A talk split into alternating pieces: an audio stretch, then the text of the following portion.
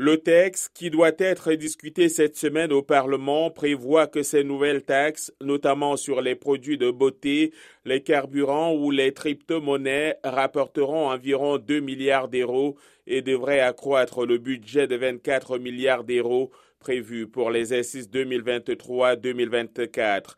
À bas, la loi de finances a scandé la centaine de manifestants qui marchaient vers le Parlement depuis le centre-ville de Nairobi.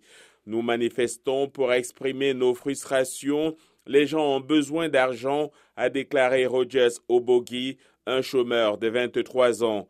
Amnesty Kenya a appelé à la libération immédiate des 11 personnes interpellées, affirmant que le droit de s'exprimer et de participer au débat public est sacré en vertu de la Constitution kenyane et du droit international. Les opposants au chef de l'État l'accusent de régner ses promesses de campagne. Le président William Ruto, élu à nous 2022, cherche à réduire le déficit d'une économie lourdement endettée laissée par son prédécesseur Uhuru Kenyatta, dont il fut le vice-président.